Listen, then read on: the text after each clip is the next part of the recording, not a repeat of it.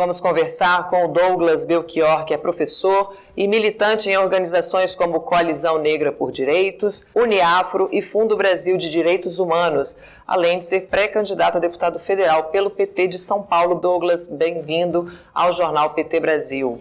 Primeiro, muito obrigada por aceitar nosso convite. Eu sei que você vai participar da audiência logo mais no Senado, então sua agenda está bem corrida. E ontem a gente destacou aqui no Jornal PT Brasil a arguição de descumprimento de preceito fundamental que foi protocolada no STF por entidades e movimentos pelas vidas negras. Você também estava acompanhando e eu queria que você explicasse é, o que, que é essa DPF, Douglas. Bom, muito obrigado pela oportunidade a todo mundo que nos acompanha. Bom, ontem nós protocolamos um, um documento que denuncia o estado inconstitucional das vidas negras no Brasil. Nós temos uma Constituição é, batizada como Constituição Cidadã, a de 1988, que garante diversos di direitos sociais, direitos universais.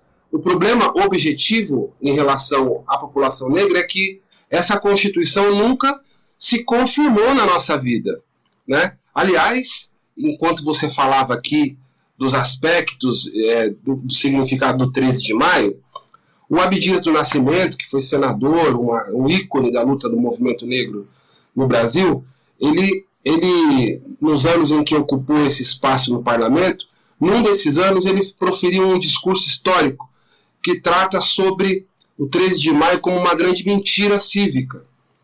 Em que sentido? Aquela sociedade que se, livra, se livrava da escravidão mercantil, a partir de 1888 por interesses, óbvio, por muita luta do povo negro, pela sede de um novo sistema em que os seres humanos negros não fossem tratados como coisas, mas claro que ali também havia um interesse do mercado, um interesse mercantil, um interesse é, do, do, capital, dos, né, das elites das, da época. E a construção daquele país pós-escravidão, um país é, republicano, democrático, conformado por concidadãos, ou seja, um país em que o exercício da vida se daria a partir do usufruto da plenitude da cidadania. Essa cidadania ela avança com o passar dos anos no regramento social e jurídico. O mais avançado dos documentos de defesa da cidadania é a Constituição de 88.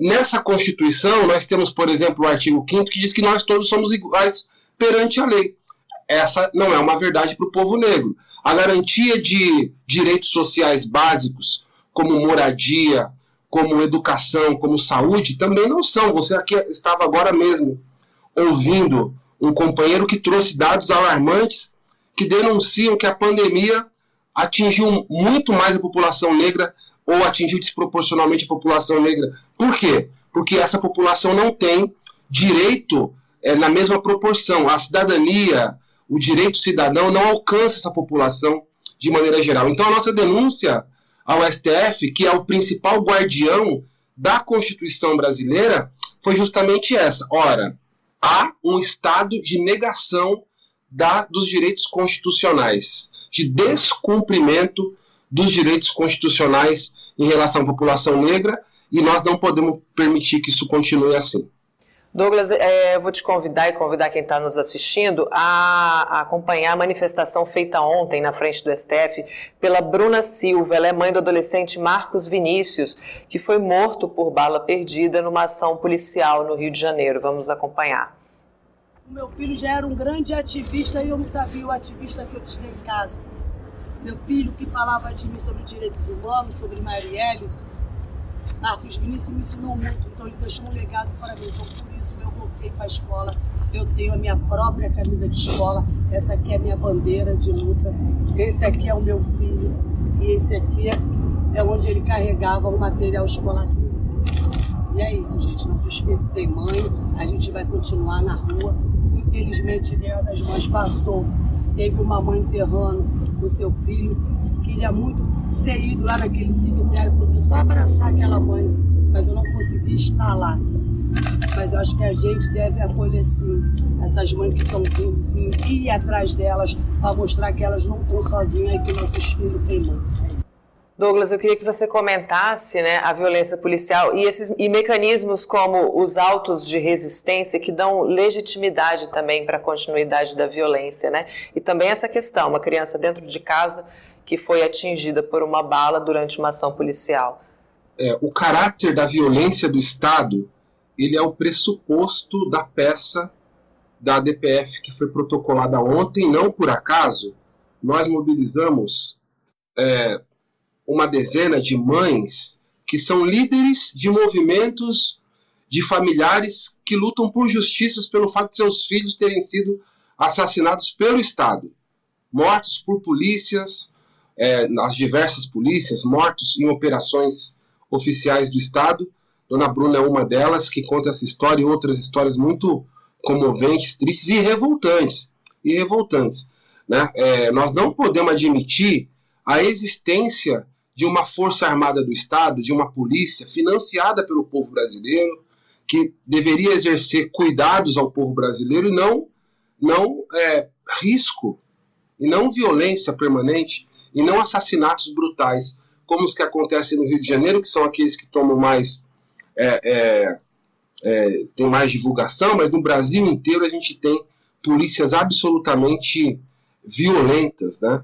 Aliás, aqui em São Paulo, para te dar um exemplo, nós temos algumas candidaturas é, a governo de estado que têm defendido que os policiais deixem de usar as câmeras que foram instaladas nos seus uniformes no, no último período. Talvez, talvez, talvez seja o único motivo de elogio é, de algum tipo de prática é, governamental promovida pelo, pelo Dória, talvez tenha sido colocar câmeras nos uniformes dos policiais, o que fez de fato que o índice de homicídio diminuísse, né? Aqui por parte da, da polícia. E, e as principais candidaturas, exceto a nosso candidato, Fernando Haddad, estão é, defendendo a retirada disso.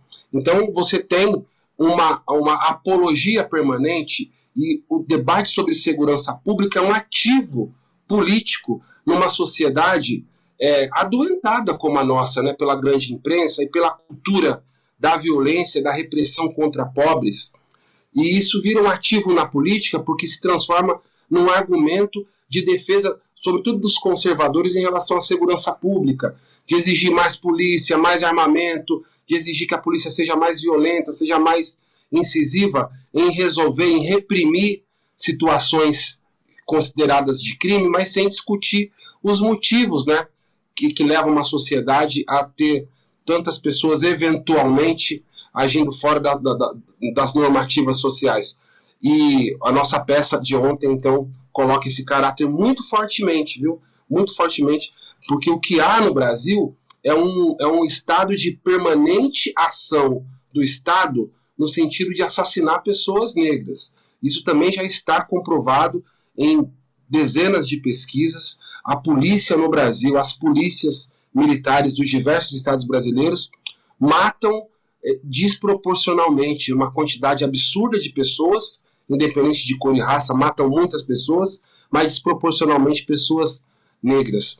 E o auto de resistência que você cita é mais um instrumento de legitimação da ação violenta do Estado, uma das principais bandeiras é, políticas do Bolsonaro, que levou ele a ganhar a presidência, inclusive, e ele, como presidente, defende isso de maneira acirrada, como uma bandeira fundamental para sua base principal, que é a base militar, a base dos policiais, que, que, segundo ele, deve ter o direito de agir sem a pressão do Estado, sem medo de ser punido depois, porque, assim como aconteceu no Jacarezinho, por exemplo, um último grande fato, um acontecimento violento por parte do Estado, os policiais devem ter, na leitura dos conservadores, dos bolsonaristas, daqueles que defendem uma polícia mais repressiva, liberdade de atuação sem depois ter que responder por isso. Ou seja, liberdade para matar. O auto de resistência é um instrumento é, é, interno da polícia justamente para livrar a cara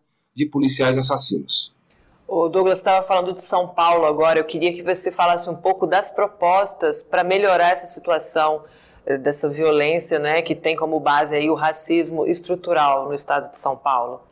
Olha, o problema é, social brasileiro ele é endêmico. As desigualdades no Brasil elas são antes desigualdades raciais.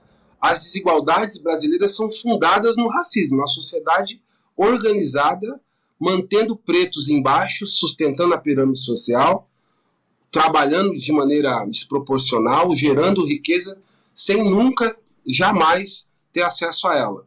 É, então a gente precisa, óbvio, que a violência generalizada ela é fruto de um processo de organização social desequilibrada. Então, nós acreditamos que justiça social diminui violência.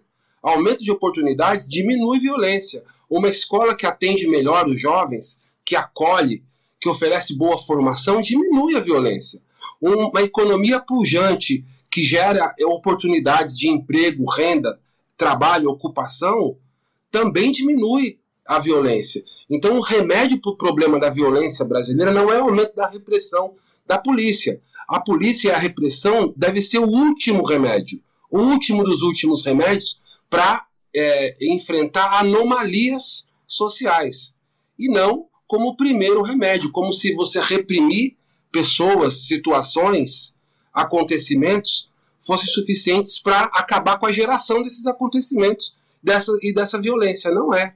Então, é, o nosso professor Haddad, como professor, entende que a educação, sem dúvida nenhuma, é um pilar fundamental de construção de justiça. Agora, isso tem que vir acompanhado de uma política econômica que faça se gerar renda, trabalho, emprego. Isso tudo é fundamental. A polícia em si, o, o serviço armado do Estado, o aparato militar do Estado, ele deve ser utilizado em última instância em casos, como eu já disse aqui, de anomalias radicais e não como um remédio para o problema da desigualdade e das injustiças. Isso a gente tem comprovação que não resolve.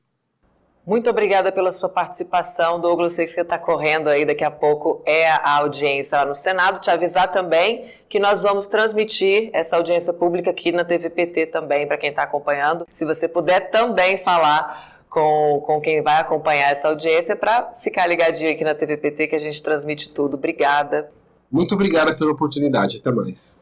Até mais, até mais.